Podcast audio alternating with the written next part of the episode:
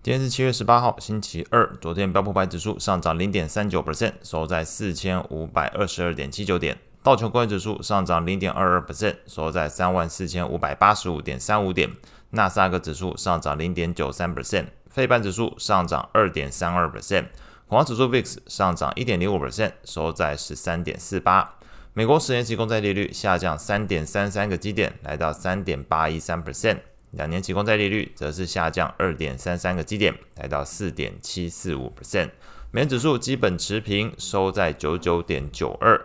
经济数据的部分主要分成美国跟中国。那先讲中国的部分。那中国第二季的 GDP 年增率六点三 percent，低于市场预期的七点三 percent。另外，零售销售的年增率也从五月份的十二点七 percent 骤降到六月份是三点一 percent，同样低于市场预期。数据公布之后，多家机构是下调对于中国今年 GDP 表现的一个预测。花旗从原先预计今年五点五 percent 的 GDP 增速下修到到五个 percent，并且认为中国要达到所设定的 GDP 目标存在风险。大摩则是从五点七 percent 下调到五个 percent，小摩从五点五 percent 下调到五 percent，并且预计会中国官方会需要推出更多的刺激措施。法国兴业银行同样从五点五 percent 下调到五个 percent，并且指出只有政府持续扩大加大这个宽松措施，才能够达成目标。所以大方向来说，大家都把这个今年 GDP 的目标。调整到五个 percent，刚好跟官方设定的一模一样，没有超出的一个情况。至于野村，维持原先五点一 percent 的 GDP 预估增速，高盛也维持原先五点四 percent 的预估水准。法巴首席中国经济学家表示，房地产是解决中国目前多项问题的关键领域。中国央行必须让地产开发商的信用危机不再恶化，才能进一步帮助到经济走稳。所以，如果后续还有要做观察中国经济的表现的话，那先暂时引用这个法巴的观点，或许看一看针对这个房地产的部分，中国政府有没有给出更多利多措施，再去判断目前的这个经济的一个颓势能不能止稳。美国的部分公布七月份的纽约州制造业调查指数，从六月份的负的六点六上升到正的一点一，优于市场预期水准。报告内容显示，美国制造业订单出现回升，同时成本价格连续第二个月下降，搭配雇佣指数回升，基本上都呈现出美国的制造业处在一个扩张的阶段。美股的部分。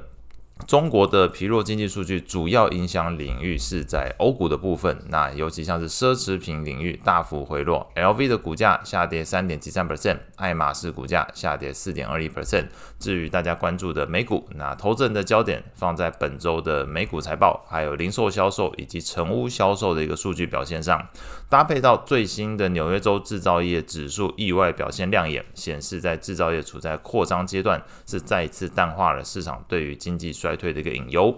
中场来看，美股四大指数全部上涨，费半指数表现最强，大涨二点三二 percent，罗素两千指数涨幅超过一个 percent，基本上都显示整体投资情绪面倾向乐观。类股来看，昨天标普十大类股里面表现最好的是科技、金融，还有非必需消费。那领涨的股票包含这个博通上涨二点四五 percent，那特斯拉上涨三点二 percent，小摩上涨二点四一 percent。表现比较差的类股是在公用事业、房地产还有健康照护。那其中公用事业跟健康照护都属于防御色彩比较强的，所以还是支持那个前面提到整体的投资情绪偏向正面解读。那债券市场部分，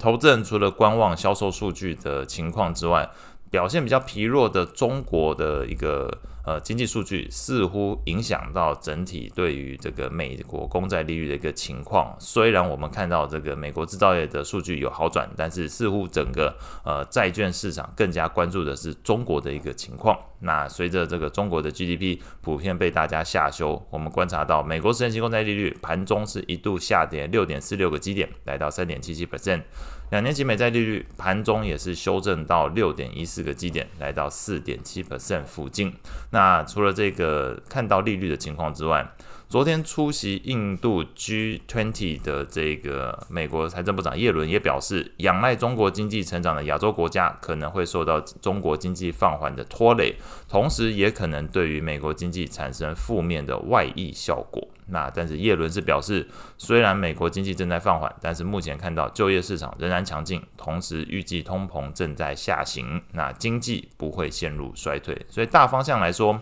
呃，只能表示认为经济不会衰退，但是经济放缓这件事情是确信的。所以随着中国的经济数据明显看出来是放缓的情况，那整个债券市场似乎更加关注的不是一个点的情况，而是如果整个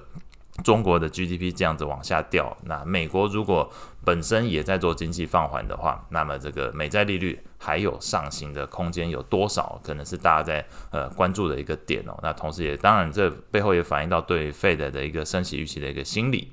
大方向来说，昨天债券市场的价格变化上，美国投资等级债券 ETF LQD 上涨零点一七 percent，美国高收益债 ETF HYG 则是上涨零点一九 percent。外汇市场部分，美元指数在整个观望气氛之中，一度上涨零点二七 percent，升到一百点一八一。不过随后是再度失守一百大关，收在九九点九二。中国经济数据表现不如预期，影响的除了这个大宗商品需求前景，使得昨天澳币是下跌零点三二之外，那先前因为进行示威活动，使得石油供给受阻的利比亚油田再度恢复运作，那这部分又使得市场对于中国的能源需求以及目前看到油市的供给这一部分能源市场的。供过于求的情况会不会发生？这个担忧扩大，那使得昨天西德州原油期货下跌一点七二 percent，来到每桶七十四点一二美元。后续重要的经济数据，今天是礼拜二会公布美国零售销售、美国工业产出，还有加拿大的 CPI。那财报的部分，今天会公布美国银行还有这个大摩的财报。那上是今天所有内容，我们下次见。